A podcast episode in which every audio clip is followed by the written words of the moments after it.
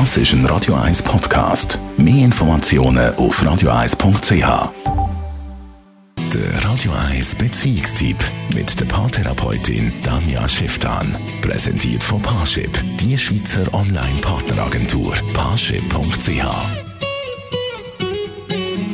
ja, und Tanja Schifftan, wir reden über eine Situation heute, ähm, wo vielleicht schon ganz vielen Mal passiert ist, aber leider wird es eher immer unter den Teppich gekehrt. Es geht nämlich um den HIV-Test und um die Tatsache, dass vielleicht eben die meisten das total unangenehm finden, um so einen Test zu machen oder dass sie sich sogar schämen, beispielsweise zum Hausarzt zu gehen oder anzuleiten und zu erzählen, dass ja, vielleicht bei einem One-Night-Stand Kondom geplatzt ist oder dass man zu wenig vorsichtig war und man dann eben Angst hat, man könnte sich bei der anderen Person mit etwas angesteckt haben.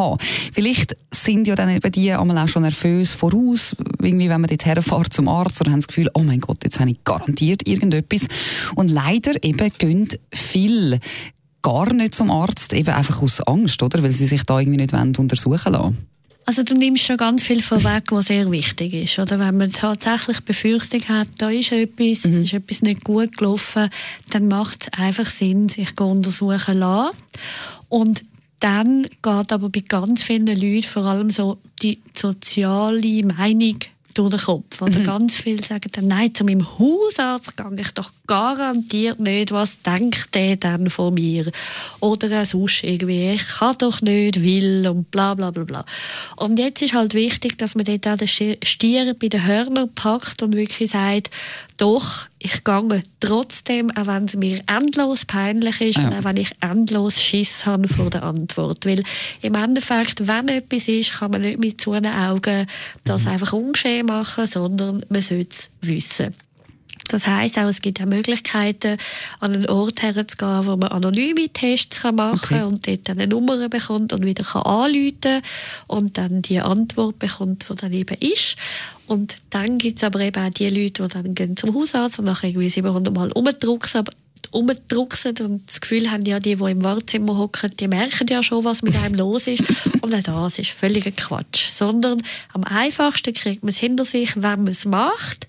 Oder wie du vorher vor dem Gespräch gesagt hast, man geht Blut spenden und dann sieht man sowieso, muss man die Tests sowieso machen. Genau. Aber wichtig eben, sich untersuchen lassen, egal wie, und dann hat man Gewissheit. Genau. Und das andere Wichtige ist natürlich eben, wie risikoreich hat man Sex? Eben, ist es einfach ein Unfall gewesen?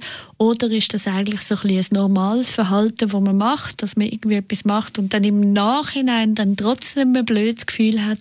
Also dort bietet sich doch an, dass man mal beim Bundesamt für Gesundheit sich geht informieren, wie sind eigentlich die Risiken, wie, wie, was soll man machen? Also, dass man durchaus mit einem gewissen sauberen Verstand sich äh, mal informiert. Weil was schon ist, was viele Leute aus Racht lassen, wenn man erregt ist und wenn man so in dem Flash drin ist, dann stellt bei den einen Leuten die Vernunft sozusagen wie aus. Und das ist okay, solange es eben nicht passiert, mhm. aber es ist eben nicht mehr okay, wenn dann etwas war. Unglaublich wichtiges Thema, eben, dass man das einfach nicht unter den Teppich kehrt. Vielen herzlichen Dank, Tanja Schifftan. Sie können das alles natürlich auch nochmal nachlesen als Podcast auf radio1.ch.